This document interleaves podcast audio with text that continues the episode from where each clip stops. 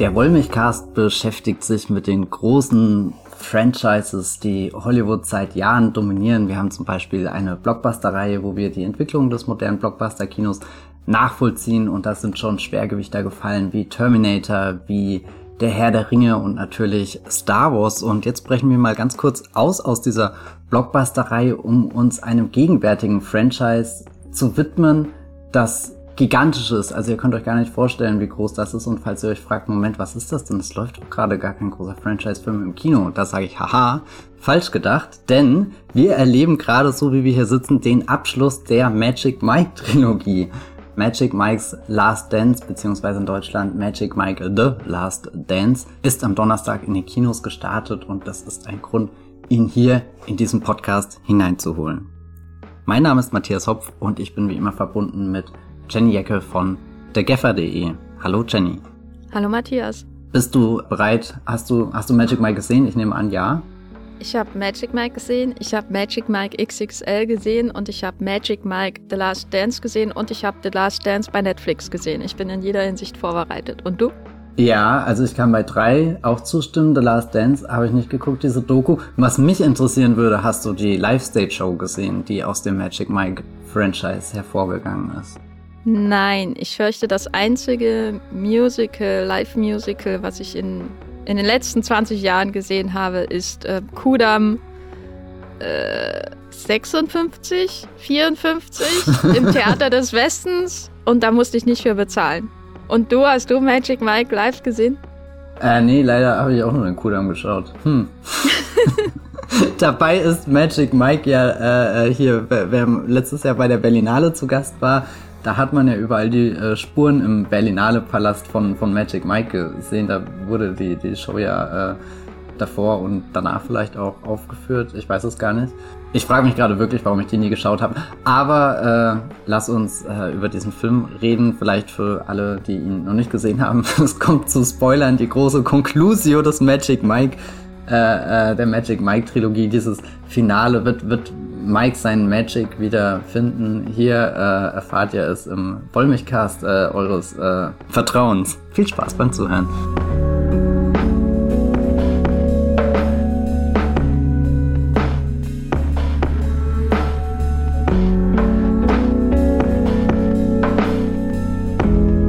Ich habe das jetzt in der äh, Einleitung so aufgeblasen, weil eigentlich ist es ja kein, kein Major-Franchise, also nicht in der Liga, Liga von, von den Avengers oder von, von Sternenkriegerinnen, sondern Magic Mike hat ja angefangen als so ein 7 Millionen Dollar Steven Soderbergh-Film, der einfach kam und ich glaube, keiner so richtig wusste, was er wollte. Wie hast du das damals mitgekriegt, als 2012, 13 die ersten Magic Mike Berichte deine Timeline geflutet haben?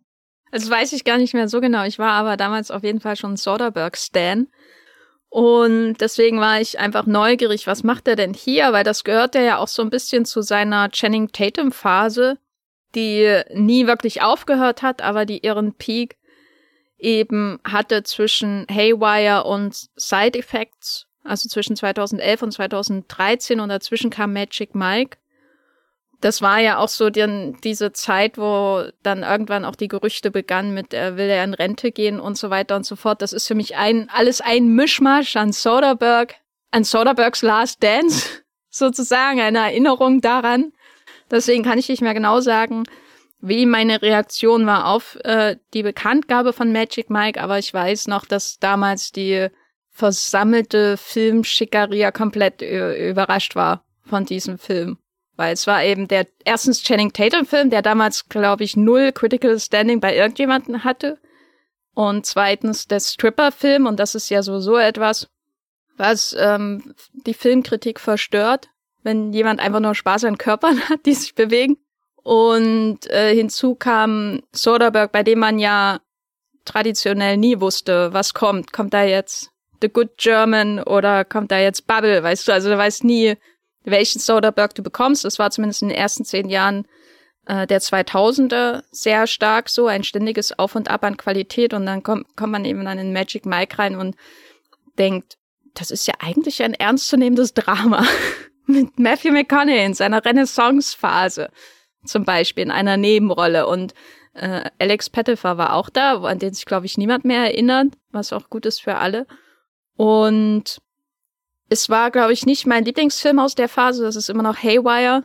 Das ist der Film trotz der Hauptdarstellerin und ihrer problematischen Aussagen, wo ich immer denke, ähm, der hat mir, glaube ich, am meisten Freude gegeben. Und äh, bei Contagion, der ein, ebenfalls 2011 entstand, äh, wie Haywire, würde ich nicht sagen, dass er mir Freude gegeben hat, aber es ist wahrscheinlich so sein Meisterwerk aus der Phase. Und Magic Mike ist auch gut, so. Und der erschien danach. Und ich glaube, richtig abgegangen ist es dann erst, als Magic Mike XXL rauskam. Abgegangen meine ich, das Internet ist abgegangen. Und mit Internet meine ich vor allem Film-Twitter ist abgegangen bei Magic Mike XXL hat er nicht Regie geführt, aber er hat quasi alle seine anderen üblichen Aufgaben übernommen, also Schnitt, Kamera und so weiter. Das macht er eigentlich immer bei seinen Filmen, der Soderbergh.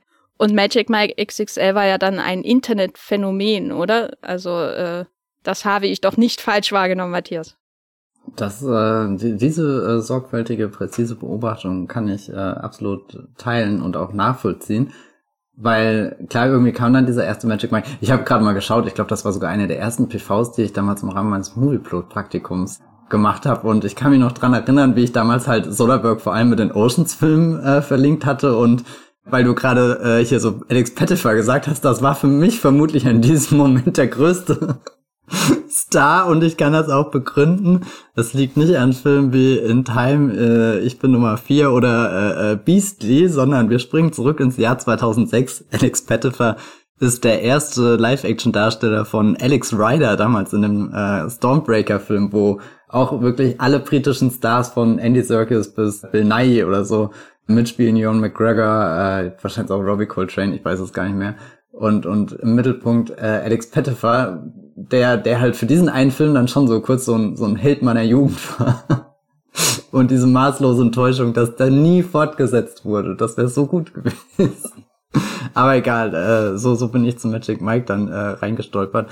Aber ich glaube auch, dass, dass ich Magic Mike den ersten Teil auch nur dieses eine Mal damals im Kino gesehen habe.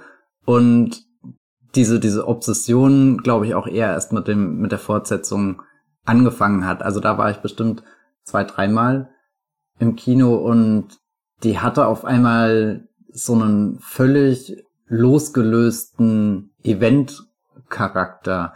Also der erste Teil erzählt ja noch sehr geradlinig. Ich weiß nicht, du hast gerade schon gesagt, das ist im Grunde ein, ein Drama. Wir, wir lernen da ein ganz bestimmtes ähm, Milieu kennen, da steckt auch noch viel für, von, von diesem analytischen Soderbergh für mich drinne, der halt sich ganz an, genau anschaut, wer, wer sind diese Figuren, was, was machen die da, wie, wie, wie ist da so die Dynamik unter den Strippern, wie funktioniert das Geschäft dahinter? Das ist ja eigentlich für, für einen Film, der, der, der so lustvoll sein könnte, ist das viel, viel, ja, wirklich was, was, was analytisches, was dann beim zweiten Film für mich komplett über Bord gegangen ist. Und ich glaube, das hat auch diesen, diesen großen Hype ausgelöst, dass der sich komplett so angefühlt hat, als sitzt du einfach in einer Show drinne und wirst da mitgerissen und so würde ich das Phänomen erklären. Magic Mike ist einfach ein, ein Film, in den, äh, Magic Mike XXL, ein Film, in dem man sich hinein begibt und völlig bedingungslos auf eine Odyssee mitgenommen wird, die in einem riesengroßen Tanzfinale endet. Ja, aber jetzt sind wir ja bei seinem letzten Tanz. Und der liegt ja eigentlich schon hinter ihm, weil er hat ja seine Karriere aufgegeben, der Mike Lane, der Held von Magic Mike. Wie kommt er denn zu seinem neuen letzten Tanz? Was, was passiert da in also, Magic Mike? Erstmal das Abturnste auf dem Planeten, die Covid-Pandemie. da hatte ich kurz schon Panik, weil ich dachte die ganze Zeit, wenn, wenn ein Franchise befreit von Realitätsbezügen ist, dann wird es doch wohl Magic Mike sein, aber das erwähnt äh, Soderbergh kurz am Anfang, gibt es einen Satz, der uns ein bisschen über seine äh, finanzielle Situation informiert. Der Magic Mike hat die besten Tage seiner Karriere hinter sich, äh, musste mehrere Rückschläge einstecken, eben aufgrund der Pandemie, aber da, darüber hinaus spielt das auch eigentlich keine Rolle. Wir wissen nur, okay, er macht jetzt so Bartender-Jobs bei sehr, sehr, sehr wohlhabenden Leuten, schaut er sich die Gesellschaft an, äh, schenkt äh, Sekt ein und schüttelt mit dem Kopf. Und es gibt einen unerwarteten Callback zu einem der ersten Teile, wo er als Polizist verkleidet an die Tür geklopft hat. Und das ist eigentlich schon sehr, sehr, sehr toller Dialog, weil der so zweigleisig stattfindet. Also die zwei Personen, die es erlebt haben, wissen, dass es sich um eine Strip-Show gehandelt hat. Die dritte Person im Bunde denkt halt, es hat sich wirklich um eine Polizeikontrolle gehandelt. Da ist der Film schon sehr, sehr verspielt in seinen ersten Minuten, aber er wird dann auch ziemlich schnell ernst, als die wichtigste neue Figur eingeführt wird, Maxandra, beziehungsweise Max, gespielt von Selma Hayek. Das ist so die Figur, die Magic Mike zurückbringt. Und zwar indem sie, sie ist die Veranstalterin äh, dieser, dieser Party, wo er als äh, Bartender unterwegs ist und abends ruft sie ihn dann rein und sie hat halt irgendwie mitgekriegt, dass er diese Stripper-Vergangenheit hat und denkt, er macht das vielleicht noch und, und das erste, was zwischen ihnen so stattfindet, ist wirklich so, so die, die, die Frage, wie viel.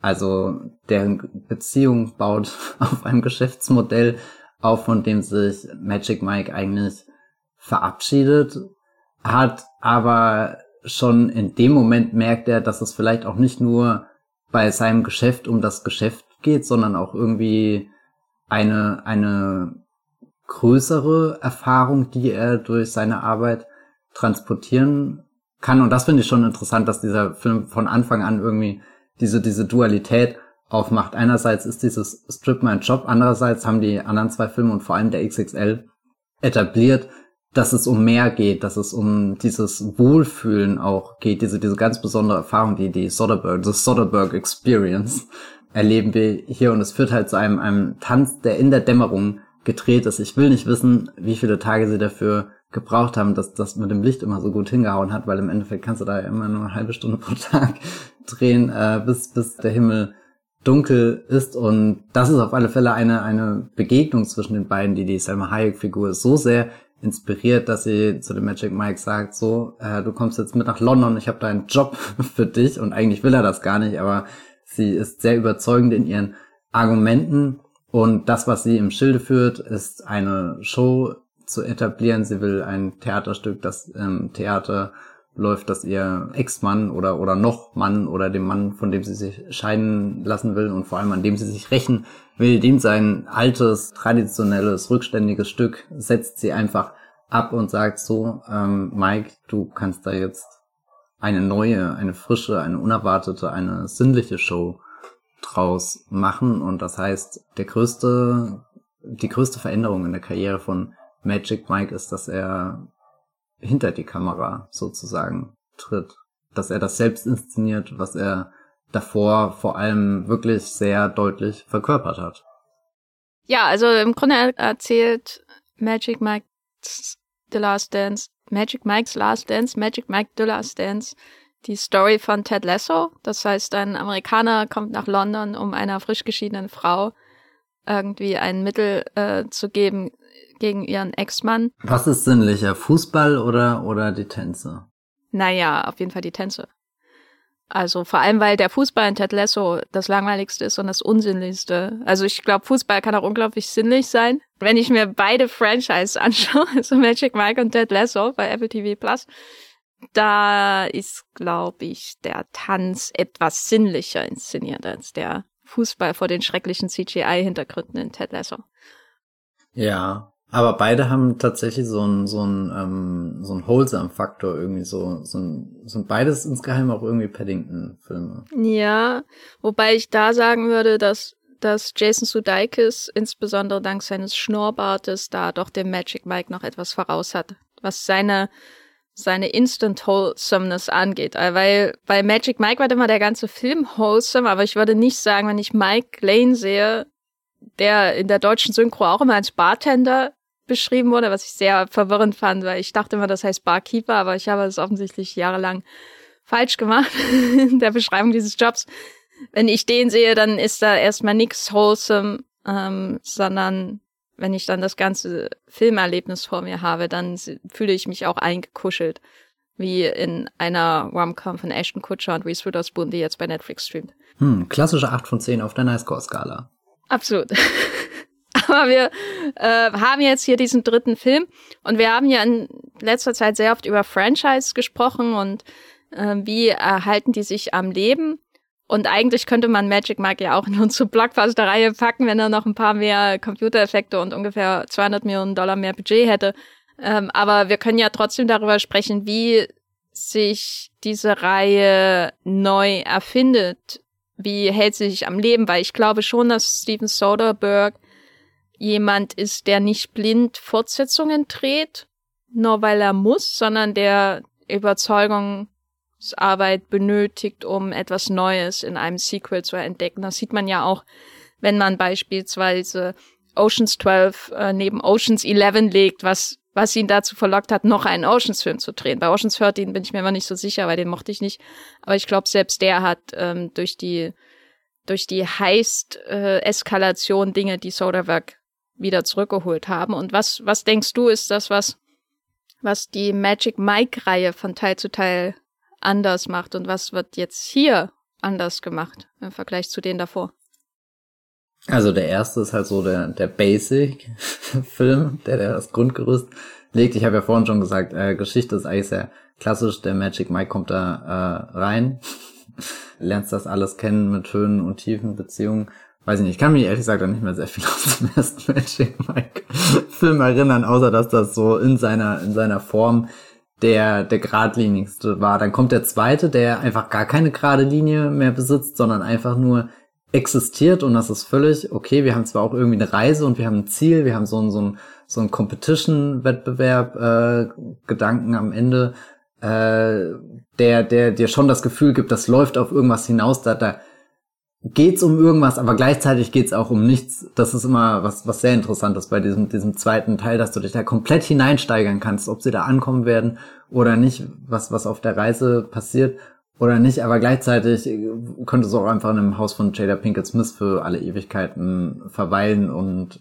Donald Glover zu hören, der auch dort ist. Und jetzt kommt der dritte, der wieder mehr, ähm, glaube ich, auf etablierte Genremuster zurückgreift und auch so richtige Figuren hast, die du schon schon ganz oft gesehen hast. Du hast jetzt gerade die die Reese Witherspoon, Aston Kutcher Romcom habe ich leider noch nicht gesehen, aber ich finde hier gerade in dem Umfeld von der Salma Hayek Figur von der Maxandra werden zwei so Figuren eingeführt, die die gibt's schon in ganz vielen verschiedenen Versionen und Interpretationen. Es gibt nämlich einmal den sehr äh, förmlichen britischen Butler, der über alle Knicken Bescheid weiß, auch bestens Bescheid weiß über ähm, die, die Person, die er rumchauffiert, sehr viele Geheimnisse mit sich rumträgt, eher wenig spricht, aber trotzdem sehr viel klug beobachtet, krummelig wirkt, aber eigentlich ein großes Herz hat. Also eine Figur, glaube ich, die sehr schnell auch einfach zu so einem langweiligen Klischee äh, werden könnte, aber bei Soderbergh wirkt sie so lebendig und du hast sie auch sofort ins Herz geschlossen. Also das ist so ein richtiger Ted Lasso Charakter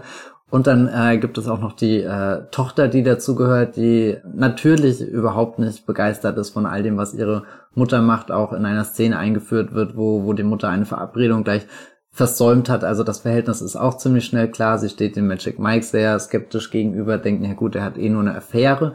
Aber letzten Endes erfolgt auch über diese Figur so, so ein Moment der Entdeckung mit, äh, nee, nicht jeder Mensch, den man begegnet, der auf den ersten Blick so aussieht, muss, muss dieses Klischee sein, muss so ein, ein Stereotyp sein, sondern da kann auch mehr dahinter stecken. Und vielleicht sollte man jemand wirklich mal erstmal den Credit geben mit, okay, das ist ein neuer Regisseur, der eine neue Vision mitbringt und das ausprobieren will. Und gerade bei diesem Ausprobieren könnte der Film auch wieder in, in tausend äh, Klischeefallen tappen, dass das Theater, dass sich da irgendwelche Behörden anmelden und sagen, die Bühne ist ein Meter zu hoch gebaut, das müssen wir jetzt leider alles wieder zurückbauen. Es gibt die verklemmte Beamtin, die im Bus fährt und eigentlich nur von Tänzen, von unerwarteten Musical-Einlagen verzaubert werden will. Also eigentlich ist der, der, der fast schon mechanisch irgendwie in seiner Grundstruktur der Film. Also er hat ganz viele so, so typische Stationen, die man aus Romcoms kennt und trotzdem saß ich da im Kino und habe den Film angeguckt und war richtig erbost darüber, wie, wie leicht das Soderbergh das alles aussehen lässt, dass es, dass es richtig lebendig ist, dass ich das Gefühl habe, die sind alle sehr einmalig, die Figuren, die existieren jetzt nur hier in diesem Magic Mike Universum und dass ich kurz für zwei Stunden eintauchen kann. Und das finde ich absolut bemerkenswert an dem Film, dass ich kann mir den vorstellen, dass den auch sehr viele andere äh, Filmschaffende umsetzen, aber ich habe das Gefühl, niemand macht das so so geradlinig und trotzdem mit so viel Aufmerksamkeit für für einzelne Details wie Soderbergh. Also da bin ich wirklich komplett weggeblasen davon, dass, dass er das alles so, so fast wie eine Fingerübung wirken lässt. Ich habe den Film oft geschaut und habe mich gefragt, ist das einer, den er jetzt einfach aus dem Ärmel geschüttelt hat? Ist das einer, den er für HBO Max gemacht hat, damit er halt seine anderen kleineren Filme auch noch mitmachen kann? Oder ist das wirklich der, wo er sein ganzes Herzblut reinsteckt? Und ich könnte es ehrlich gesagt nicht genau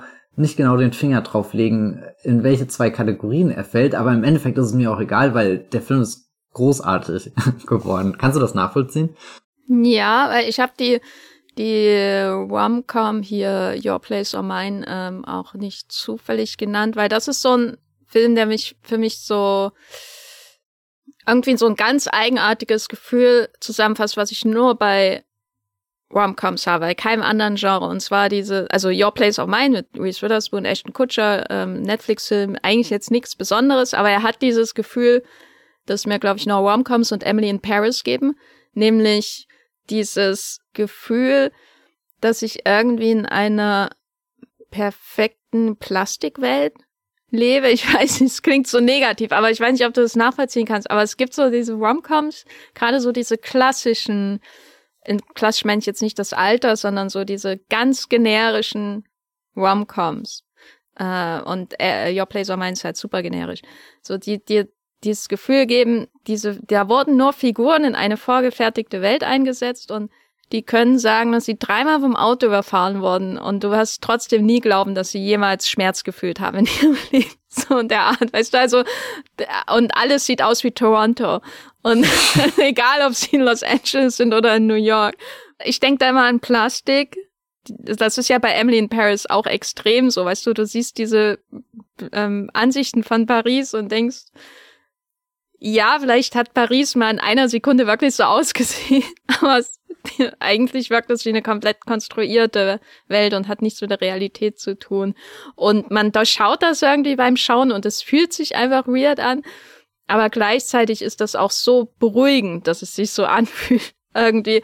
Und äh, ich musste da oft bei Magic Mike's Last Dance dran denken, weil ich schon das Gefühl habe, dass das so der klassischste Soderbergh wahrscheinlich seit seit immer ist. Also vielleicht mindestens seit Oceans 11, würde ich sagen. Also Oceans 11 ist für mich so peak klassischer Film. Also da, der ist so in einem Leerlauf, dass du einfach nur also dich einfach nur wundern kannst, dass da jemand überhaupt Entscheidungen treffen muss, damit dieser Film diesen Flow hat. Weißt du, es wirkt so, so als würde alles von allein gehen in Ocean's Eleven. Ich habe das Gefühl, dass hier in Magic Mike's Last Dance, dass er wieder sowas erreicht, was ganz anders ist auch als in den anderen Magic Mike Filmen und überhaupt in seinen anderen Filmen in den letzten Jahren, weil Magic Mike kam ja raus in so dieser Phase, wo er sehr, sehr experimentierfreudig, glaube ich, war mit der digitalen Optik mit Farbfiltern, was weiß ich, was alles möglich war, daheim in seinem Schnittraum oder so, wie er wo auch immer er schneidet. Ähm, die Filme sahen alle recht ähnlich aus, fand ich. Also auch so das Contagion, Magic Mike Haywire. Die hatten alle einen sehr homogenen Look. Das siehst du so richtig so einen geballten Look bei ihm, bei dem Regisseur, der ja immer schwer festzulegen war, ästhetisch gesehen. Und das hat er dann so ein bisschen variiert mit seinen iPhone-Filmen und so, aber es war immer so sehr, sehr, sehr digitale Filme auch in den letzten Jahren, die er gedreht hat. Auch sowas hier wie dieser Laundromat zum Beispiel, jetzt habe ich ihn nochmal erwähnt, das einzige Mal hoffentlich in diesem Podcast. Oder der, der Kreuzfahrtfilm Let Them All Talk. Ähm, und ich glaube, sowas wie hier der No Sudden Move, der ging, der ging schon in eine andere Richtung, aber wirkte immer noch vom Look her auch ähnlich wie diese, diese Phase, die dem voranging in Soderberghs Schaffen. Und dieser hier, der wirkt ja wirklich wie, den hättest du auch 2003 drehen können. Na, also der wirkt so klassisch im Sinne von, es gibt klassische Establishing Shots, es gibt erwartbare halbnahen, wenn du jemanden zum ersten Mal am Tisch sitzen siehst. Weißt du, also es wirkt alles sehr, ja, klassisch einfach so, wie man Filme macht, Mainstream-Filme macht in Hollywood irgendwie, wie man die in den 90ern schon gemacht hat und wie man vielleicht sie schon in den Jahren davor gemacht hat. Ganz anders als die anderen beiden Magic Mike Filme, würde ich auch sagen. Auch sowas so rein die, die Farbgebung zum Beispiel in den Filmen angeht. Also ich meine, stellvertretend fand ich schon so dieses, wir gehen jetzt nach London und hier ist eine Montage von London-Schildern.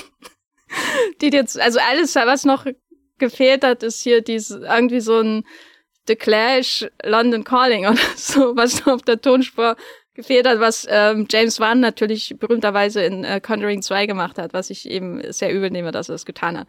Aber hier ist es irgendwie so fast schon meta-generisch, was hier passiert, finde ich. Gerade so diese London-Montage. Und jetzt sehen wir noch mal hier das Riesenrad. Und da sind die Touristendinger. Und vor allem, weil das auch so meta-generisch ist, weil vor allem ist es auch immer kommerzorientiert. Ne? Das zieht sich ja durch den ganzen Film. Also das, was wir von London sehen, ist eine natürlich eine Sehenswürdigkeit, aber dann irgendwie dieser ganze Touri-Kram, den du da für fünf Pfund völlig überteuert kaufen kannst. Und dieses erste Gespräch mit der Tochter ist in einer Mall, wo ich mir auch dachte, habt ihr nicht Geld für ein ordentliches Café, wo es, wo, wo, wo es irgendwie Stil hat oder so? Nein, sie sitzen da in so einer wahrscheinlich komplett überteuerten Mall in so einem Café und du hast diesen unangenehmen Mall-Sound von Menschen im Hintergrund, weißt du, also, und das zieht sich ja dann durch den ganzen Film. Alles ist immer käuflich und in, immer im Kontext von Produkten und der menschliche Körper ja sowieso in Magic Mike. Ähm, und jetzt bin ich wieder komplett von meinem Thema abgekommen. Äh, was war deine Frage?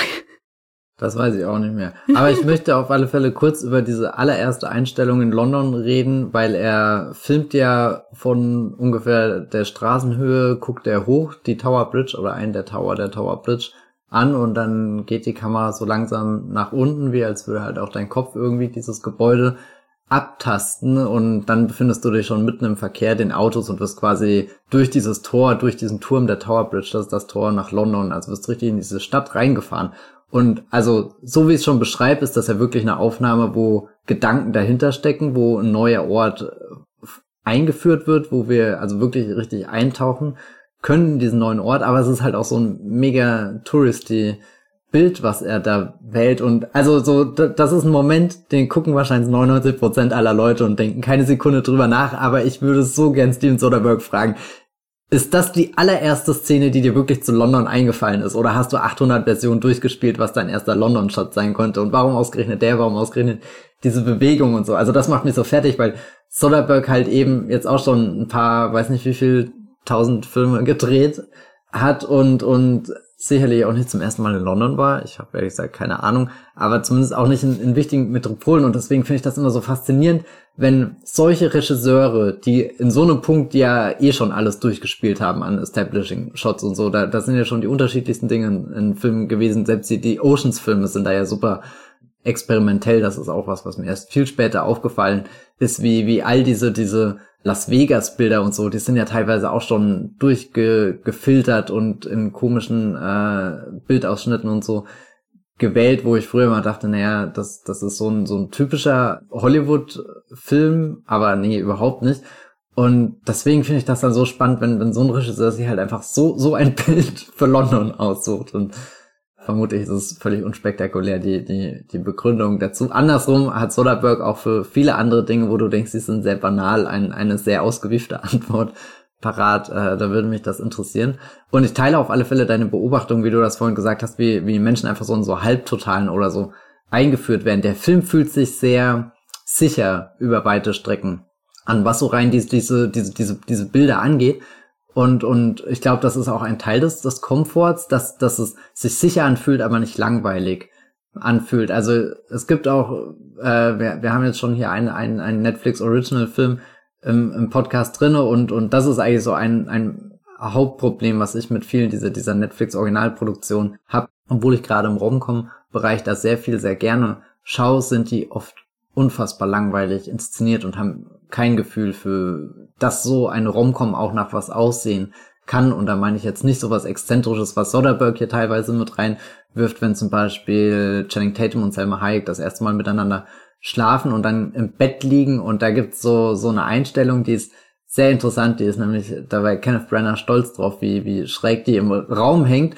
Und vor allem ist dein, dein zentrales Pärchen ist eben nicht in der Mitte des Bildes, sondern liegt da irgendwo rechts am, am Bildrand, rutscht fast schon irgendwie raus, weil halt auch alles so schräg ist und weil sie selbst dann wiederum an der Kante vom Bett äh, liegen und du, du hast so, so auf einmal so einen ganz komischen Blick in diesen Raum hinein und da dachte ich mir dann auch, das ist halt etwas, was du in, in einer normalen, ähm, weiß nicht, in einem normalen Film dann nicht bekommen würdest. Das ist schon definitiv der, der, der Soderbergh ein, ein Schlag, der halt dir den perfekten Mainstream-Film drehen kann, aber dir trotzdem zu keiner Sekunde das Gefühl gibt, dass der auf Autopilot umgesetzt wurde, dass der irgendwie vom, vom Band kommt und jetzt einfach nur ja, schnell verpackt Ich glaube, das hat aber auch Methode hier. Also ich will jetzt nicht komplett vorgreifen, aber ich glaube, die Diskrepanz zwischen der, sag ich mal, Erzählinszenierung zum Beispiel, die, die neue Familie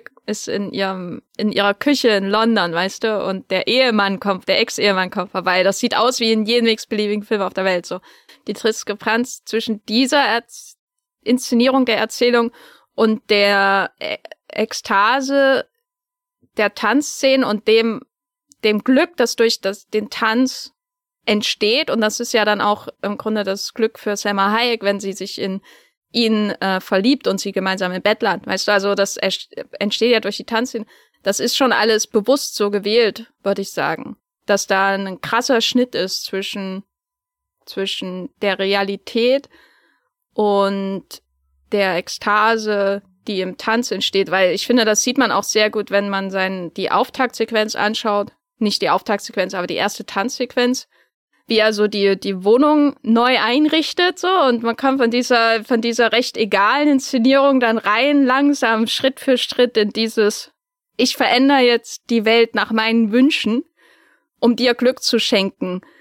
Was ja das ganze Wesensdasein von den Strippern in der Magic Mike-Reihe ist, abgesehen davon, dass sie Geld machen müssen, um zu überleben, was immer ein ganz wichtiger Punkt ist natürlich. Aber so, es geht ja darum, Glück zu schenken, was diese Reihe ja auch einzigartig macht, weil, ich weiß nicht, bei Marvel geht es darum, die Welt zu retten und bei Fast and Furious geht es darum, die Family zu retten und so. Und bei Magic Mike geht es darum, andere Menschen, andere Menschen glücklich zu machen.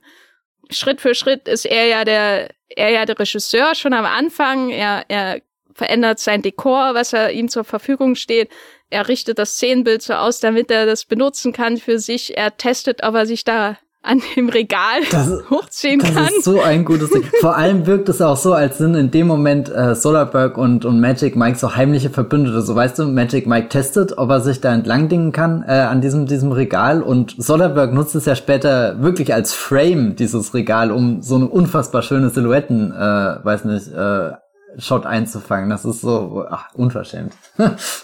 Ja, und je mehr er dann sie auch in die Welt hineinholt, weil sie ist ja am Anfang noch sehr widerständig, ne? Sie weiß ja nicht, was auf sie zukommt, da bei dem ersten Striptease, den sie bezahlen möchte. Ähm, aber je mehr sie dann zusammenkommt, desto homogener wird auch die Inszenierung. Auf einmal bist du in einem anderen Film. Und ich glaube, deswegen ist das schon dieses Klassische, was er an den anderen Stellen hat, für mich auch Absicht irgendwie. Es, es geht schon, glaube ich, darum, um die unterschiedlichen Welten zu zeigen, in denen sich äh, die Figur auffällt. Und ich würde auch sagen, dass dann das mit dem Geld zum Beispiel, also die diese Idee, dass äh, Mike seinen Körper verkauft und alle irgendwie in finanziellen Beziehungen auch zueinander stehen, dass dies, das auch die Inszenierung der, der Außenwelt, nenne ich es mal, bestimmt. Und dass das Wunderding dieses Films eben ist, wie er dann den Übergang schafft. Also er zeigt dir am Anfang das Ideal, wo du sein kannst. Diese Welt, die Mike inszeniert, wenn er, wenn er volle Kontrolle über alles hat. Und dann zeigt er dir wieder die wirkliche Welt, dann wirst du wieder in die Pfütze geschmissen von dem Theater. Und dann zeigt er dir die harte Arbeit, wie das ist, wieder zurück zu diesem Ideal zu kommen, durch diese Inszenierung der Show, alles, was da reingeht. Alle Elemente siehst du relativ auch, finde ich, unromantisch und relativ kalt beobachtet auch und trotzdem bewundernd beobachtet, natürlich in den Einzelteilen und dann in dem Final, im Finale am Ende, in dieser halben Stunde, Stunde dann, wo man die Show dann sieht, da kommst du dann nochmal in diese Idealwelt zurück, an, bei der du am Anfang warst. Und dann zitiert er ja auch seine eigene Szene nochmal in einer, einer Montage, wo ich wirklich dachte, du bist ein Nicholas Rogue-Fan und das ist jetzt deine große, wenn die Gondeln Trauer tragen. Sequenz, diese berühmte, äh, wo man die Sexszene und die Post-Sex-Szene quasi irgendwie zusammensieht. Wenn die Gondeln Trauer tragen, das hat man dann hier, wenn er irgendwie die, die finale Show zeigt. und dann gleichzeitig die Anfangssequenz aber rückwärts. Weißt du, da dachte ich, ah, da warst du so glücklich im Schnittraum, ich kann dein Lächeln sehen. Äh, ja, jetzt habe ich das Thema komplett aufgesprengt hier so früh schon im Podcast. Und mit so früh meine ich nach einer halben Stunde.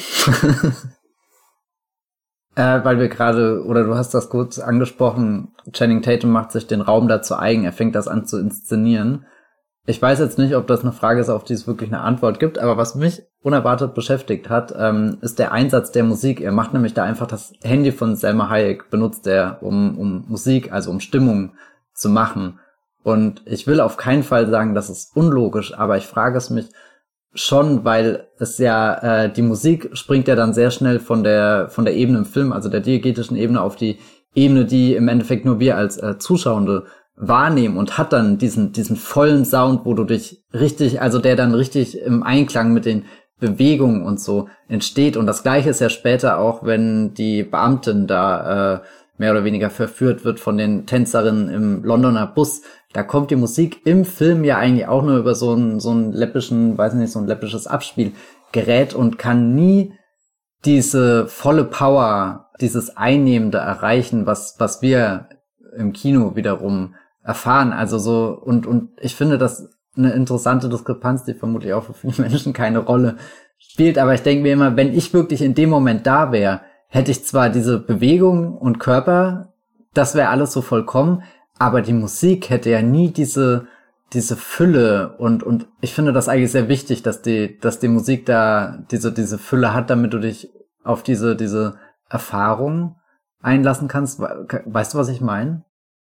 Ähm, ja, ich meine, ich glaube, da merkt man auch, dass der Film Musical ist äh, im Wesentlichen, weil Musicals ja auch diesen Sprung oft machen, wo man intradiegetische Musik hat, aber dann quasi der ganze Film sich von der Realität entfernt und so diese Traumwelt annimmt.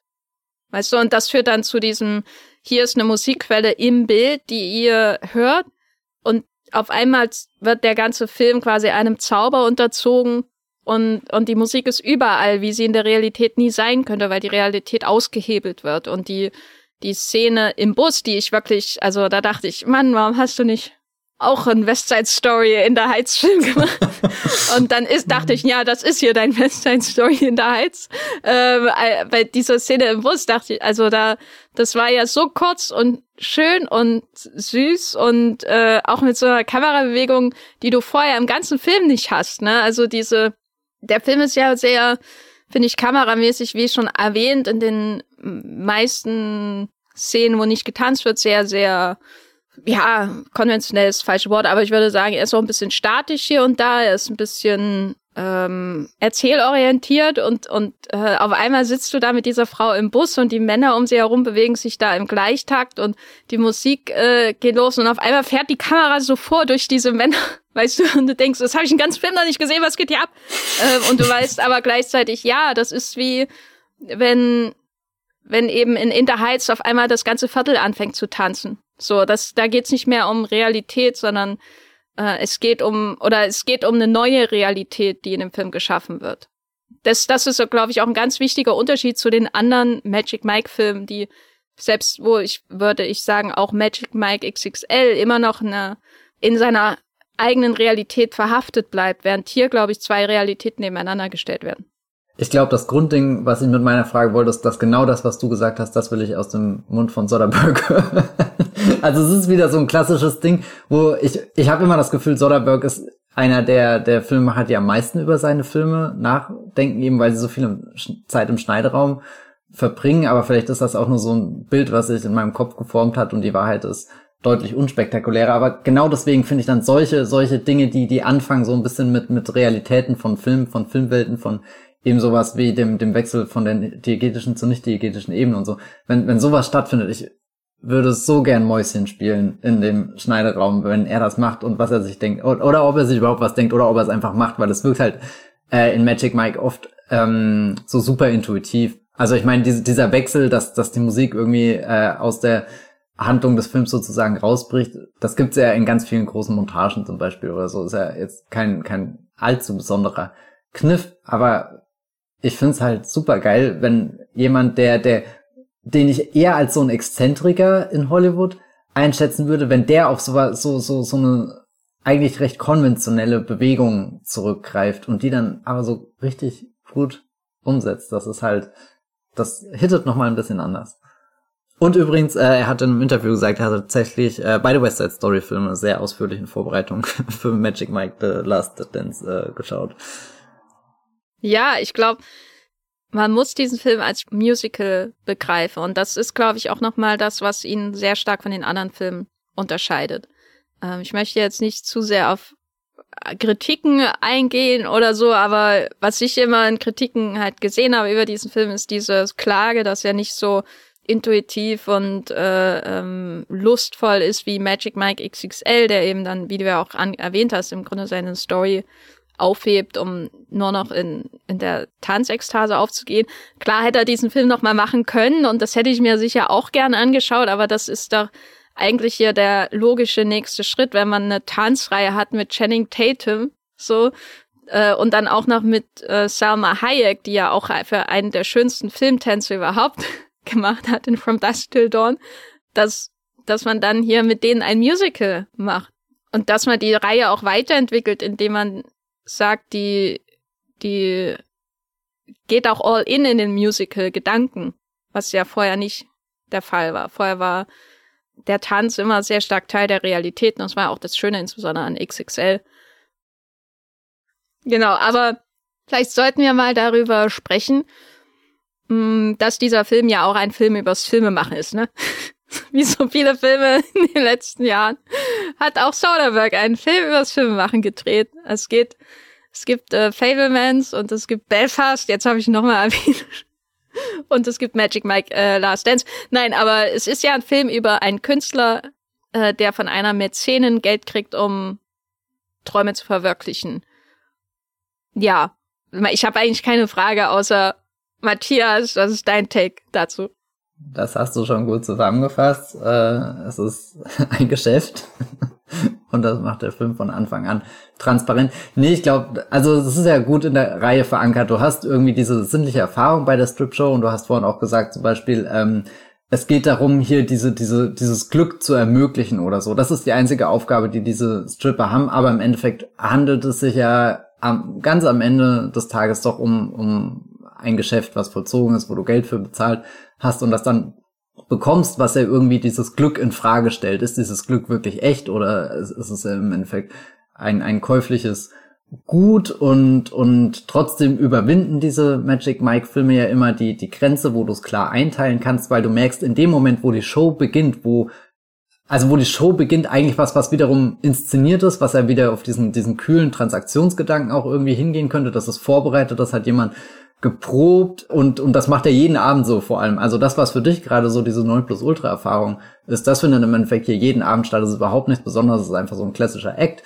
Der wird äh, durchgezogen und, und das könnte auch schon wieder super abtörend und unsexy sein. Und trotzdem schaffen sie es, dass sie diesen, diesen Moment irgendwie zählen lassen, dass dieser Moment irgendwie was Besonderes wird, dass du, dass du auf einmal merkst, dass da zwei Körper sehr nah aneinander geraten, dass du irgendwie dieses Gefühl hast, die, die atmen beide, die, die bewegen sich, die, die testen auch aus, wie nah können sie aneinander rankommen. Und, und das finde ich immer spannend, weil da sind, glaube ich, alle drei Filme ähm, sehr ähnlich aufgestellt, dass sie definitiv das vertreten mit wir leben in einer Welt, die von, von Geld bestimmt wird. Jeder muss We live in a society. Genau, genau, äh, in this economy. Äh, äh, da, da ist, liegt den Film was, was sehr Realistisches ähm, zugrunde und, und viele Entscheidungen werden ja auch eher auf so einer pragmatischen Basis getroffen und, und hier haben wir auch irgendwie so, so, so, eigentlich liegt dem, dem Ganzen so, so ein Racheplan von, von Selma Hayek erstmal zugrunde, bevor sie merkt, nee, das, das könnte auch deutlich mehr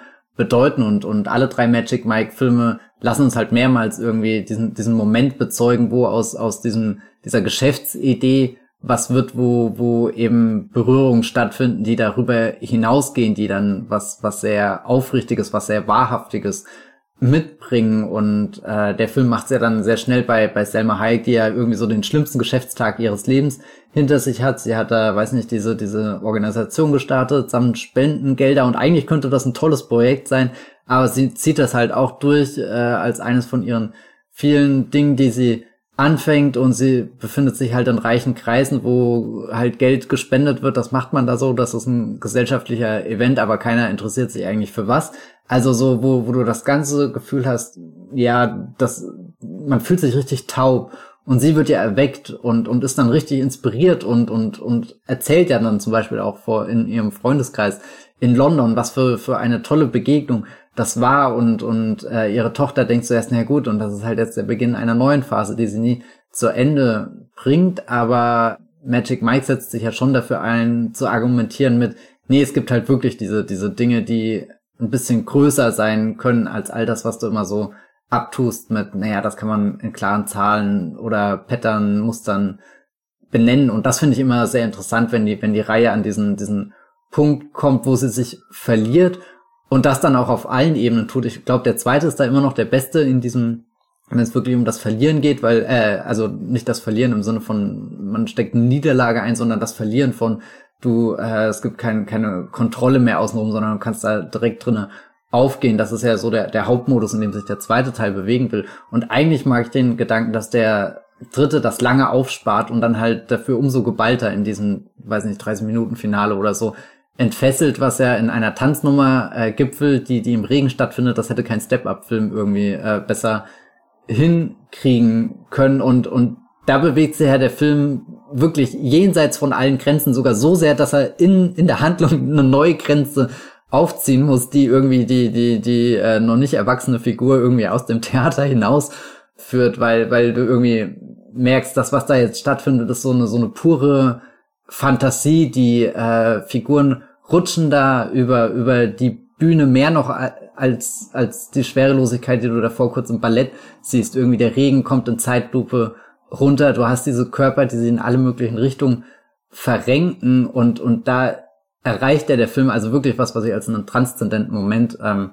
bezeichnen würde, weil da geht's ja gar nicht mehr um so Begriffe wie äh, ich habe gerade ein, ein, ein Ticket für diese Strip-Show gekauft und, und schau da jetzt irgendwas auf der Bühne an, was inszeniert ist. Klar, das ist geprobt und wir kriegen auch kurz vorher mit, dass das sehr schnell geprobt wird und so weiter. Aber in dem Moment, wie das Soderbergh rüberbringt, ist das ja einfach nur was Ekstatisches, was, was einfach entsteht, wo dann selbst die Beteiligten sich kurz später nach der Nummer so, so anschauen und sagen, ja, okay, wow, ich wusste gar nicht, dass wir so weit gehen, aber da hat uns einfach der Moment ähm, gepackt und das ist ja eigentlich schon, schon toll, dass das beim dritten Mal immer noch gelingt, irgendwie diese, diese Entdeckung, dieses Herausbrechen erfahrbar, nachvollziehbar im Kino zu machen, obwohl die Grundlage wieder irgendwas sehr äh, Banales ist.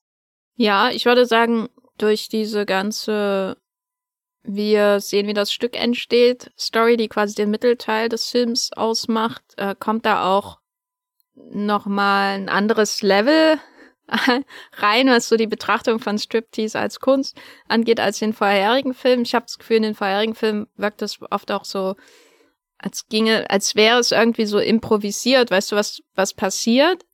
ähm, bei den Tänzen. Ähm, und hier wird sehr stark der Fokus darauf gelegt, wie inszeniert das alles ist, was da passiert. Also weil wir literally sehen, wie jemand es inszeniert und wie jemand zeigt, mach's doch mal so und mach's doch mal anders und so und äh, wie jemand quasi die ganze Story des Films, die wir vorangegangen gesehen haben, in die Story dieses Stücks, was da quasi vorgetanzt wird, einflechtet, sodass wir dann quasi sehen, wie der Film sich selbst nochmal aus einer anderen Perspektive betrachtet, nämlich aus der Perspektive von äh, Mike.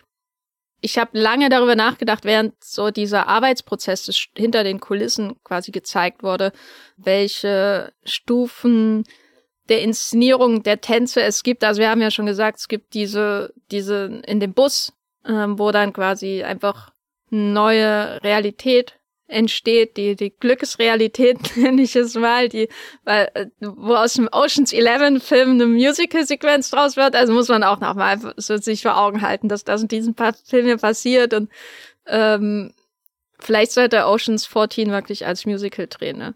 Vielleicht würde ihn das neugierig machen, aber andererseits hat er das ja jetzt schon getan. Genau, also wir haben so diese, diese, diese Glücksrealität, so, ähm, die man am Anfang auch teilweise eben sieht in dieser, in diesem ersten Strip-Tease für Salma Hayek, der wirklich, also, Mensch, da würde ich gerne äh, eine Einstellung, ein Einstellungsprotokoll zu machen. Also ganz aus persönlichen Lustgründen, auch einfach, weil ich fasziniert bin, wie er äh, diese beiden Körper inszeniert und wie er und das Licht der Dämmerung. Das Licht und das Licht in dieser Wohnung und dass es manchmal fast wirkt so wie, wie du gehst durch ein Museum in Florenz und schaust dir die, äh, die, die Skulpturen aus dem 15. Jahrhundert an. so, und gleichzeitig wirkt es so lebendig und beweglich und ja, Bewegung ist ja eben sowieso alles hier in diesem Film. Also quasi wie als, Aber, ja? Ja, nee, als ist das Museum lebendig geworden. Ja, nachts sogar noch. nachts im Museum. Als wäre es lebendig geworden, nachts im Museum. Ähm, auch ein Franchise, wo Soderbergh natürlich noch einsteigen könnte. Und ähm, aber e-, eben in diesem Mittelteil, da muss ich sagen, da ist da oft ein sehr, das hatte ich ja schon mal erwähnt, ein sehr kalter, finde ich, Blick dabei. Da ist ein sehr ähm, prozessorientierter Blick dabei, der fast dokumentarisch wirkt, finde ich. Also sind viele Totalen auch ähm, die einfach mal zeigen, was machen diese Körper auf diesem bewusst als Bühnenraum inszenierten Bühnenraum. Das Vortanzen ist ja als Montage größtenteils inszeniert, da ist ein bisschen mehr Dynamik drin, aber dann später, wenn sie dann wirklich in diesem Redigans Theater sind, da war ich schon überrascht, wie, wie kühl und beobachtend und distanziert die Tänze da beobachtet werden von der Kamera, äh, die ja auch von Soderbergh geführt wird. Und habe lang nicht verstanden, warum tust du mir das an? Ich will doch immersiv verschwinden in diesen Körperbewegungen, so wie in äh, XXL zum Beispiel.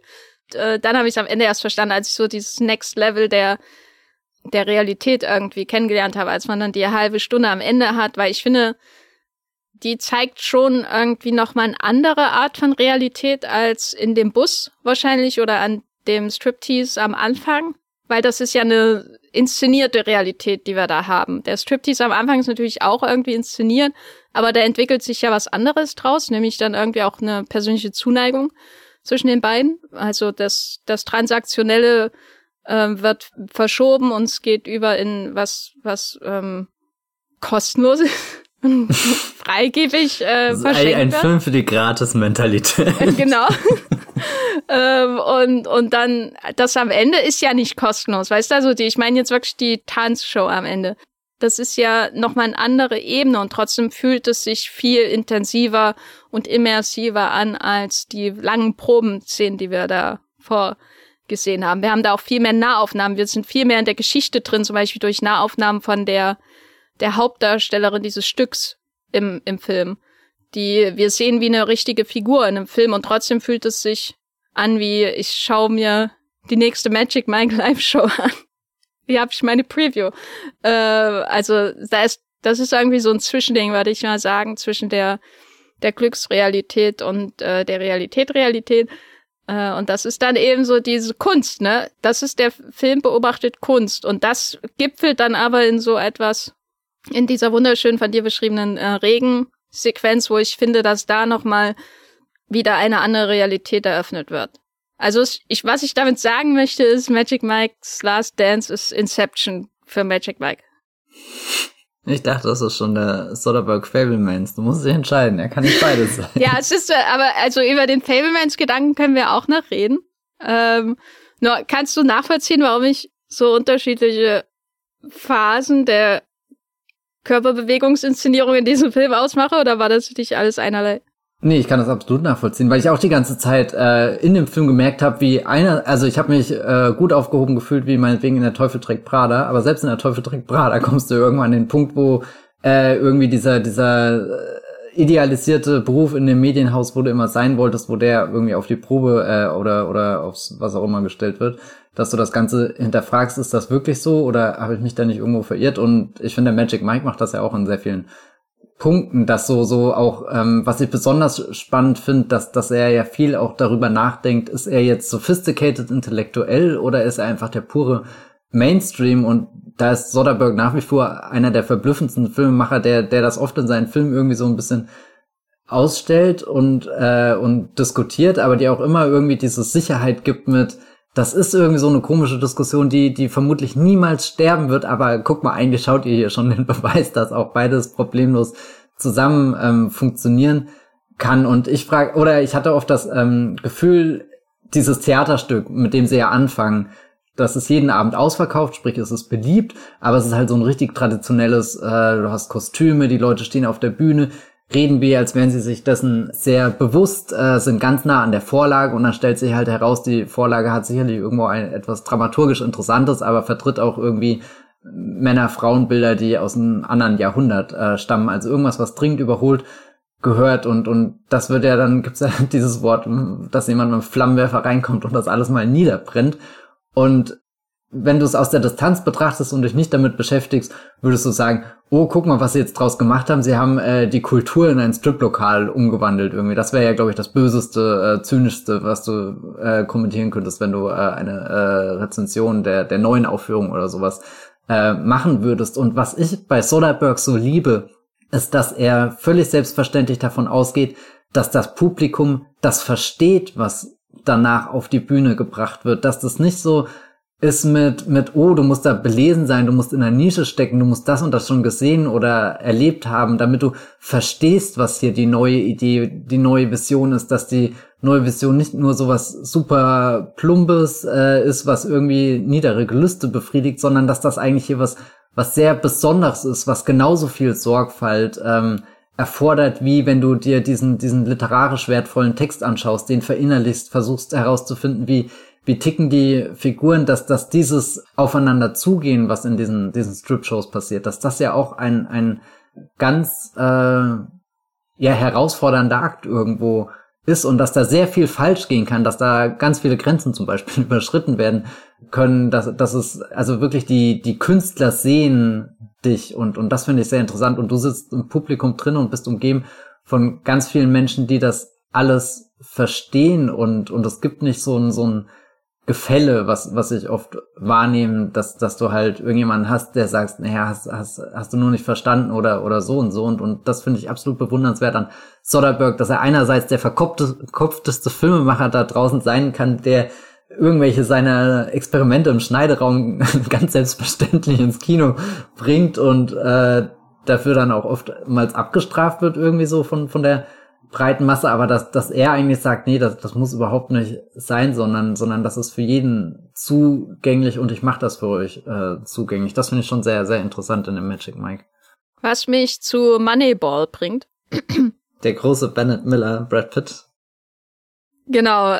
Diese ganze Rentengeschichte von Steven Soderbergh, die ist ja, die geht ja auf seinen Kampf mit Moneyball zurück. Ne? Er war ja in der äh, Planung dieses Films involviert. Er hat da viel Gehirnschmalz hinein investiert, diesen Moneyball-Film zu machen und am Ende ist trotzdem alles zusammengefallen und es wurde ein recht konventioneller Film. Der aber von, trotzdem richtig gut ist. Von Bennett Miller. Der so. richtig gut ist. Und ich, das war so ein Teil seiner, glaube ich, allgemeinen Frustration äh, in diesem Filmgeschäft Amerikaner, amerikanischer Couleur zu arbeiten der dann dazu führte, dass er erstmal jahrelang was anderes gemacht hat. Ähm, The Nick. The Nick zum Beispiel auch eine äh, schöne Serie über Arbeiten bei schlechten Lichtverhältnissen. Und dann kam er natürlich zurück, aber ich glaube, Soderbergh hat so Phasen seiner Karriere, wo er halt äh, in Love und out of Love mit Hollywood fällt. Und seine, die, neun, die gesamten 90er Jahre sind ja deswegen recht turbulent nach seinem Durchbruch mit einem äh, der ja großen Independent-Filme seiner Zeit, Sex Lies and Videotapes. Und danach ging es ja erstmal recht äh, durcheinander und dann hat er den Eintritt bei Hollywood wieder gefunden, aber dann hat er auch immer wieder sowas gemacht wie Bubble halt äh, zum Beispiel oder so. Es war immer so ein Kampf auch, sich die Unabhängigkeit zu bewahren. Du hast ja auch schon die, die Experimente von ihm erwähnt äh, und dann macht er eben mit einem Haufen Geld sowas wie The Good German, wo du dich noch heute fragst, wer hat das denn gegreenlightet? Ich meine, ich bin froh, dass der Film existiert, aber also in this economy. The Good German ist 20 Millionen günstiger als äh, hier Magic Pie, könnte man fast ja, sagen. Ja, aber das äh, musst du erstmal inflationsbereit Ja, ja, okay. Matthias. Na gut, wir, ja, wir sind ja schon. Und außerdem war der ja schwarz-weiß, das heißt, die Farben waren billiger. Oh ähm, man, dass wir hier wirklich äh, mit voller intellektueller Kapazität äh, Der Wollmilchcast. So Der Wollmilchcast. äh, aber das ist so, das ist so zügig bei ihm auch. Nicht, dass er immer so große Pausen macht oder so, dass er alle zehn Jahre in Rente geht, das nicht, aber also ich finde, er hat sich nicht so gemütlich gemacht wie andere Menschen. Ich finde, er hat sich auch nicht so gemütlich gemacht, zum Beispiel wie Tarantino oder so, der im Grunde aus derselben Filmgeneration kommt und ebenfalls aus dem amerikanischen Independent-Film im Grunde da hervorgegangen ist. Und er, man merkt eben auch so ein bisschen diesen Kampf mit diesem Studiosystem. Und deswegen habe ich im Vorgespräch gesagt, dass für mich Magic Mike's Last Dance eben sein The Fablemans, äh, weil Steven Spielberg hat ja dieses Jahr äh, in Deutschland auch am Start einen Film über natürlich sein, sein Coming-of-Age-Moment, aber eben auch ein Film, der ein Schlüssel ist zu seinem Filmemachen. Ein Film, der sowohl äh, seine Liebe für Effekte irgendwie erklärt, aber auch seine Liebe für ähm, zerbrochene Familien sozusagen, ähm, der alles irgendwie, ein, also ein Film, wo er auch eben auf sich schaut als Filmemacher. Ganz äh, teilweise auch unangenehme Erfahrungen, Fablemans zu schauen, einfach weil es so intim wirkt, wirkt bei einem Filmemacher, bei dem man diese Intimität einfach nicht gewohnt ist. Und äh, bei Soderbergh hatte ich jetzt ähnliches Gefühl, dass es eben die Intimität, die bei Soderbergh möglich ist, würde ich sagen. Es ist jetzt ja auch etwas ein, ähm, naja, sage ich mal, distanzierter Regisseur, der jetzt nicht ständig autobiografische Filme raushaut. Er ähm, hat dem dann doch nicht sein Belfast gedreht, aber ich würde sagen. Der auch in Schwarz-Weiß ähm, war übrigens. Diese auch viel billiger. Filme, ja. äh, Roma auch so, einfach. Äh, also ja, entweder machst du richtig Kino oder gar nicht, gell? Immer diese. ja. Fände ich Genau, aber leider Magic Mike äh, Last Dance äh, ist, ist so teuer, weil er halt bunt ist, haben wir gelernt. Und es ist ein Film über jemanden, der im Grunde einen sehr äh, starken Produzenten über sich hat, ein Film von jemandem, der abgeschlossen hat mit seiner Kunst, äh, der versucht hat, sich ein neues Business aufzubauen, das weggeschrubbt wurde, leider von der globalen Pandemie, also sein, sein Möbelgeschäft und so und deswegen nochmal zurückkommt, äh, was ja eine Bewegung ist, die man auch bei Soderbergh in den letzten zehn Jahren im Grunde erlebt hat. Nicht, dass die Pandemie sein Biss zerstört hat, im Gegenteil, er ist ja so aktiv wie eh und je hinter der, der Kamera aber er hatte ja schon mal sich mehr oder weniger abgewandt, weil er an diesem, daran sicherlich auch in Teilen verzweifelt ist, seine Projekte umzusetzen in äh, diesem System und ist dann trotzdem wieder zurückgekommen. Und äh, lange Rede, kurzer Sinn. Es ist dann doch, wenn man ihn so als Film über sein Filmemachen betrachtet, ein sehr optimistischer Film geworden. Ne? Man hat ja viele Hollywood-Filme, auch Babylon zum Beispiel, wo wir ja auch schon einen gewissen Optimismus gefunden haben, die, wenn, wenn Hollywood auf sich selbst blickt, die dann ähm, vor allem die dunklen Seiten auch betonen und wie frustrierend das alles ist. Und hier habe ich manchmal das Gefühl, ist ein Filmemacher am Werk, der einen Film über einen Künstler im Zeitalter des, des Kapitalismus macht, der auch einsehen kann, dass Produzenten manchmal gute Ideen haben, oder? Das war, darüber habe ich nämlich oft nachgedacht. Ich habe auch drüber nachgedacht, ähm, welche Beziehung hat Soderbergh zu seinen Produzenten und ist Selma Hayek seine Produzentin, weißt du, in dem Sinne, weil ähm, sie gibt ja auch gutes Feedback, was man in Hollywood-Filmen selten hat, wenn Produzenten gezeigt werden. Wie hast, hast du ihre Figur in dem Kontext betrachtet? Äh, ich meine, Babylon hat ja auch definitiv mehr Produzente gezeigt äh, als als äh, regieführende äh, Persönlichkeit. Dann Hollywood und die waren vor allem am Machen, Machen, Machen, Machen, äh, insbesondere die Diego Calver Figur und hatten gar nicht so richtig Zeit irgendwie zu reflektieren. So jeder Ratschlag, den sie gegeben haben, hat halt schon nach vorne, vorne, vorne äh, geblickt, war schon mit der Frage beschäftigt, oh Gott, wenn jetzt der Tonfilm schon kam, was kommt als nächstes? 3D, hallo. Da kam James Cameron zu Eck und sagte, haha, äh, nee, schon viel früher. Andere Leute haben ja auch 3D-Filme gedreht. Ähm, also auf den ersten Blick mochte ich überhaupt, dass die Selma Hayek-Figur sehr viel widerspenstige Ecken hat. Ich glaube, das hätten sich viele andere Filme deutlich leichter äh, gemacht, dieses äh, zentrale Paar zusammenzuführen. Ich glaube, die, die, die Rolle ist schon bewusst so geschrieben, dass du, dass du ähm, viele äh, Klischees da unterwandert werden. Was ist denn der klügste äh, oder die, die interessanteste Idee, die sie als Produzentin beisteuert? Ich habe gerade, ehrlich gesagt, nicht so richtig im Kopf. Ich glaube, die wichtigste ist, dass sie sagt, dass er die ganze Bühne hat und nicht nur den Stuhl. Aber entsteht das nicht auch aus so einer halben Eifersucht heraus? Ja, aber ist ja egal. Sie, sie erweitert ja seinen Geist. Ja, ja, nee, ah, das ist eigentlich eine sehr gute Szene, weil sie auf zwei Ebenen dann funktioniert. Oh, gutes Drehbuch. ja, nee, ähm, ja, ja, sehe ich äh, ein, ähm, also ich meine, Produzenten sind, glaube ich, so im allgemeinen Narrativ schon meistens eher die, die Bad Boys und jetzt nicht die coolen Bad Boys, sondern einfach nur die, die miese Peter. Also hier Ike Perlmutter ist ja gerade auch mal wieder ein bisschen in den Schlagzeilen. Und Bob Iger kann sich ausnahmsweise als, äh, oder nicht ausnahmsweise, mal wieder als der, der Savior in Disney-Not ähm, erweisen. Weil man muss, man muss hm. vielleicht dazu sagen, dass Ike Perlmutter Kevin Feige feuern wollte, weil nicht jeder Ach so, ja, liest genau. die ganzen Stories. Genau, ne? also Ike Perlmutter ist so der, der böse Marvel-Papa und Kevin Feige ist der gute Marvel-Papa. und was ist Bob Iger, Gott? Probably. Disney Gott? ist, das die, yeah. ist das die Dreieinigkeit von Marvel? Ja, yeah, es ist Mickey Mouse, äh, Goofy und Minnie Mouse in einem. Ist das die, die Disney-Trinität? Ich weiß es ehrlich gesagt gar nicht. Nee, Donald Duck müsste noch wahrscheinlich dazu können, oder? Donald Duck ist Donald Duck, Mickey Mouse. Nee, egal. Ach, keine Ahnung. Das führt nirgendwo hin. Ich will auch Bob Iger gar nicht auf so ein hohes Podest äh, äh, heben. Ähm, also ich habe wirklich nicht sehr viel dazu zu sagen, deswegen sage ich einfach, ich speichere ab jetzt Magic Mikes äh, The Last Dance auch als ein Plädoyer für die Zusammenarbeit mit Produzentinnen äh, in meinem Kopf ab und ja, das war's. Hast du den Film denn als Film über Soderbergh als Künstler betrachtet, als du ihn geschaut hast? Ich weiß gar nicht, ob es jetzt so eng wie du, ähm, also wirklich, ich, gut, Fablemans habe ich auch immer noch nicht gesehen.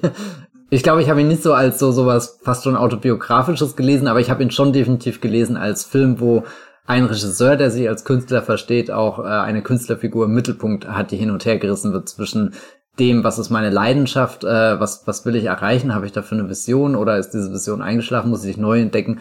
Und die äh, Realität, mit der ich halt konfrontiert bin, wo ich äh, Schulden habe, wo ich arbeiten muss, wo ich von irgendwelchen reichen Frauen nach London gecatfischt werde. ähm, das steckt definitiv für mich drin in dem Film, aber ich finde diesen, diesen noch näheren Bezug, äh, den du gerade aufgemacht hast, dass man irgendwie Fablesman lesen kann, sehr interessant, vor allem weil Magic Mike äh, da auch schon wieder eigentlich ein, ein toller Film ist, weil eben, was du aufgezählt hast, Belfast und Co., die machen ja kein Geheimnis draus, was für einen sentimentalen Quatsch du da jetzt an den Kopf geworfen bekommst. Nein, tut mir leid, das waren jetzt sehr harsche Worte. Naja, so ich finde das schon okay.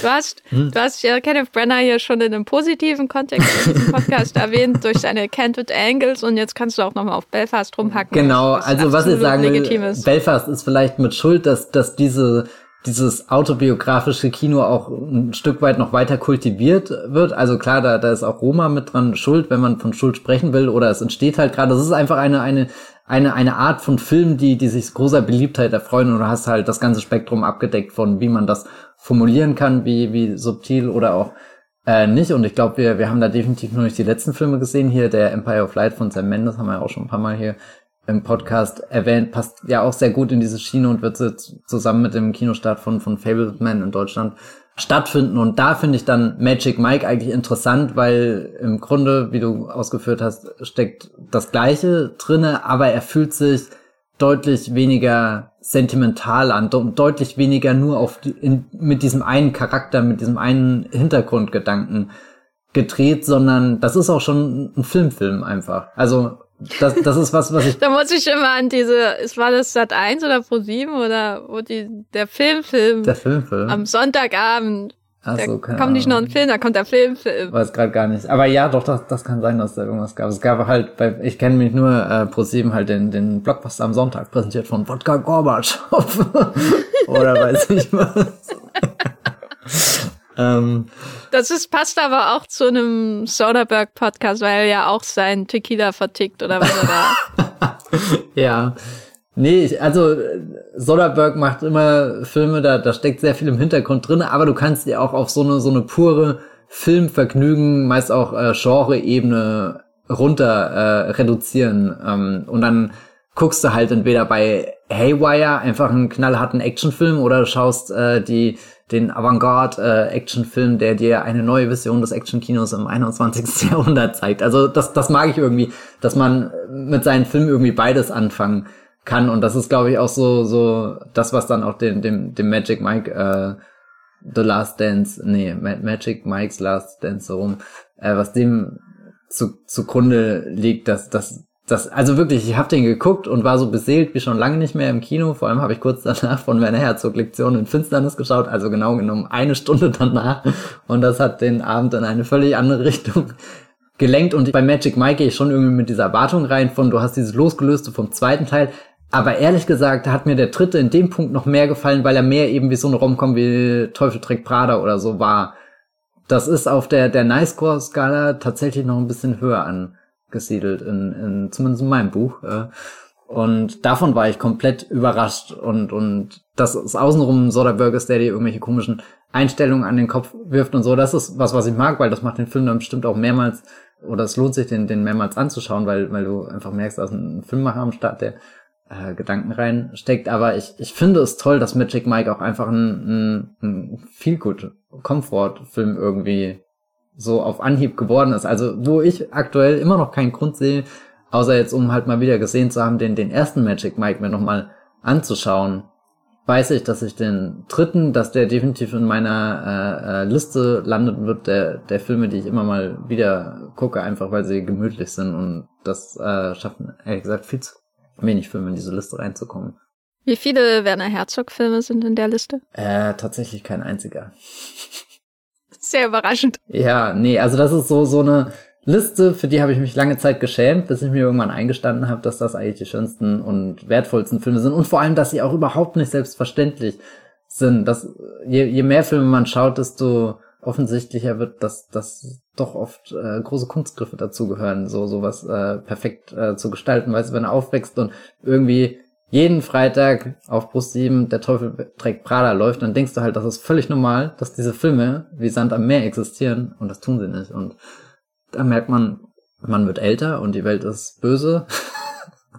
Aber wir haben für immer der Teufel trägt Prada und jetzt auch Magic Mike's The Last Dance und dazwischen auch noch sehr viele andere. Ich kann das absolut nachvollziehen. Bei mir ist es dann nur, fürchte ich, uh, The Death of Stalin von Amanda Iannucci. den ich wow. auch einmal wow. mal im Jahr gucke, wenn es mir schlecht geht. Aber, aber ist das einer, der dich runterbringt? Also funktioniert The Death of Stalin wie ein Tanz von Magic Mike für dich? Das ist doch die Frage. Ja, also äh, das ist ein Film, wo ich mich geborgen fühle. wo ich jedes Mal über Witze lache, die ich schon auswendig kenne. Und immer, also allein die Szene, wo ähm, Jason Isaacs da in den Raum kommt, als dieser mega berühmte, ich glaube, Tschukov war es, der russische große General, der Berlin eingenommen hat. Und dann, dann zuckt er so mit seinen Schultern und seine, seinen Mantel fällt ab irgendwie. Und ich denke nur, ah, ich will dir zu Füßen fallen. Das ist, dass jemand einfach macht. Nein, das ist ein Film, da geht's mir immer gut, wenn ich den schaue. Okay. Nein, das ist ein Film, der mir einfach sehr viel ähm, Spaß bereitet ich gucke gar nicht so Romcoms, gucke ich gar nicht so aus Komfortgründen, sondern wirklich äh, aus, außer äh, also ich habe die komplette Filmografie von äh, Charboyer natürlich auch auf Heavy Rotation, wenn es mir schlecht geht, aber manchmal gucke ich eben auch vor allem oder sehr häufig gucke ich dann eben The Death of Stalin. Den logge ich auch nicht mehr immer bei Letterbox, weil, weil ich dann manchmal denke, was denken die anderen Menschen über mich, dass ich immer sehen möchte, wie Stalin in seinem Büro verendet auf dem Teppich und sich bepisst. Aber mein Fazit zu Magic Mike's Last Dance, über den wir ja noch reden im Podcast, ist, ähm, ich glaube, das ist mein Lieblingsteil der Reihe. Ich glaube, das ist ein Film, der zeigt, dass auch Franchises immer noch Erneuerungspotenzial haben, was ja oft im Kino irgendwie gegenteilig bewiesen zu werden droht. Und dann schaut man die Magic Mike-Reihe und denkt, ja, das ist ein Franchise, sogar so gefranchised, dass es eine ganze Bühnenshow gibt und ein Musical soll auch noch adaptiert werden für, für die Bühne und so.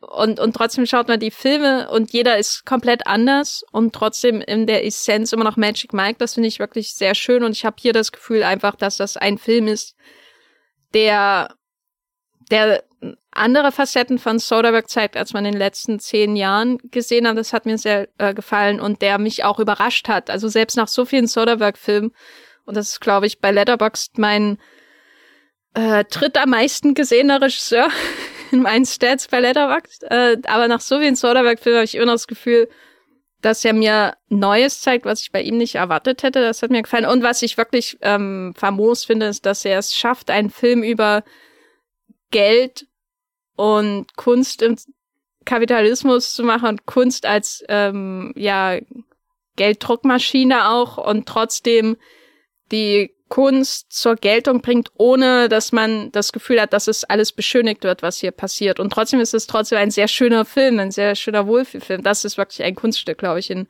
Magic Mike's Last Dance. Und deswegen finde ich ihn sehr gut. Ich habe jetzt gerade nachgeschaut, bei mir ist Soderbergh tatsächlich auf Platz 4 der meistgesehenen äh, von Regisseuren, wo ich die meisten Filme gesehen habe. Hm. Ein Platz vor Hong Sang-soo. Na gut. Also ich kann mich vielem anschließen, was du in deinem Fazit gesagt hast. Ich bin vor allem raus aus dem Kino und habe geschrieben, holy shit, Soderbergh. Äh, weil, also klar, ich fand die letzten Filme auch gut, aber die waren alle so erwartungsgemäß gut. Kannst du das nachvollziehen? Während das war wieder einer, wo ich, wo er mich schon ziemlich umgehauen hat und wo, wo ich mir dachte, ähm, er steht auch gerade wieder an einem Punkt, wo ich jetzt nicht sagen kann, wie es weitergeht. Also dreht er jetzt, ist der nächste Film wieder ein Kimi oder ist der nächste Film vielleicht geht er jetzt doch wieder. Also vielleicht ist Oceans 14 gar nicht so unrealistisch, will ich damit sagen. Äh, ich, ich habe gehört, dass, dass wichtige Leute bei Warner interessiert sind, diese Reihe auszubauen. Befürchte aber, jetzt kommt erstmal der Film mit Margaret Robbie in der Hauptrolle. Aber stell dir vor, Margaret Robbie in einem Steve Soderbergh-Film. Ja. Warum das ist, ist das ja einer der Regisseure, der ihr noch fehlt. Ja. Also. Also, äh, so, warum macht er eigentlich nicht den, wer macht denn den neuen Oceans-Film? Hoffentlich nicht Matthew Vaughn. Oh, jetzt hör aber auf, sowas hier in, in den Raum zu werfen. Ich will das nicht als äh, Realität akzeptieren. Ich bleibe in meinem Bus, wo, wo alle Sodis tanzen. ja, ich meine, ich weiß gerade gar nicht, was macht ein Matthew Vaughn? Das kann schon hinkommen, oder? Oh, bitte, warte jetzt. Nein. Ich muss es kurz googeln, damit in diesem Podcast äh, äh, äh kein, kein Ungleichgewicht, was auch immer, dass, dass, die, dass der Wollmilchcast äh, stabil in die nächste Woche geht. Matthew Vaughn macht bestimmt hoffentlich Kings Mans und Mans Kings und The Kings Mans bis ans Ende seiner ah, Tage, weil dann kann also, ich ihn gekonnt ignorieren. Entwarnung. Der neue Oceans-Film äh, mit Margot Robbie und Ryan Gosling äh, kommt von Jay Roach. Ah, jetzt, ich mach's zu hier. Also ich mein, Bombshell war schon ziemlich gut. Haben wir auch hier im Podcast drüber gesprochen, oder? Warte, ich muss langsam auf den Stopp-Button drücken. Na gut. Wir hatten eigentlich den Ape gemacht. Ach, das war hier sein, äh, das war äh, äh, Ding, Hunger Games Director, gell? Wie heißt der? Egal. Wovon redest du gerade? Ocean's du von Gregory 8. Jacobs? Ich rede so, von, äh, war das Gary Ross, heißt der so? Ist das jemand? Ja, so Gary heißt? Ross ist ja. der Hunger Games genau. Dude. Richtig, der, ja. Äh, wo ich auch manchmal überlege, ist es eine andere Persönlichkeit von Steven Soderbergh, genau wie Gregory Jacobs. Da, da, da, da, da, ich finde war auch so, als der Abspann bei Magic Mike kam, habe ich auch keinem Namen mehr getraut, der da stand, außer irgendwie der von Channing Tatum und Selma Hayek, bei denen weiß ich, dass sie existieren.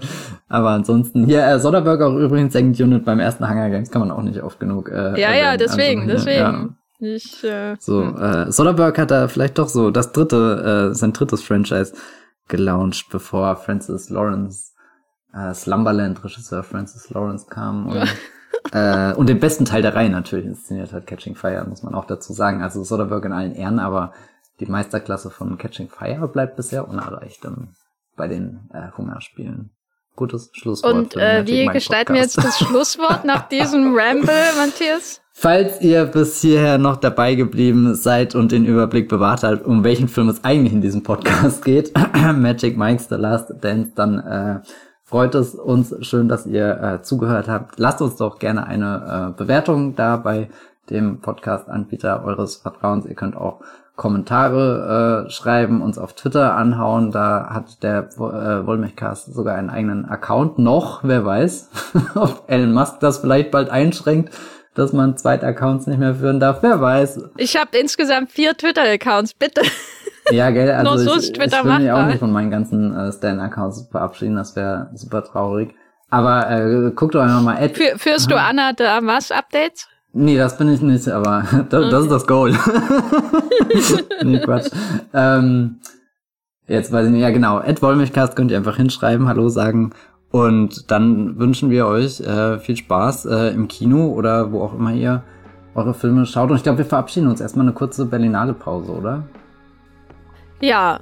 Genau, also nicht enttäuscht sein, wenn nächste Woche keine neue Folge da ist. In diesem Sinne, gehabt euch wohl. Tschüss. Tschüss.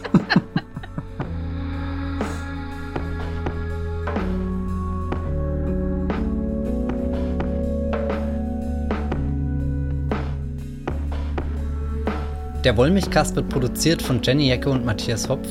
Unser Intro und Outro stammt aus dem Song Slam Canto von Kai Engel. Ihr könnt unseren Podcast bei allen gängigen Apps abonnieren und wir freuen uns über Kommentare und Bewertungen auf iTunes.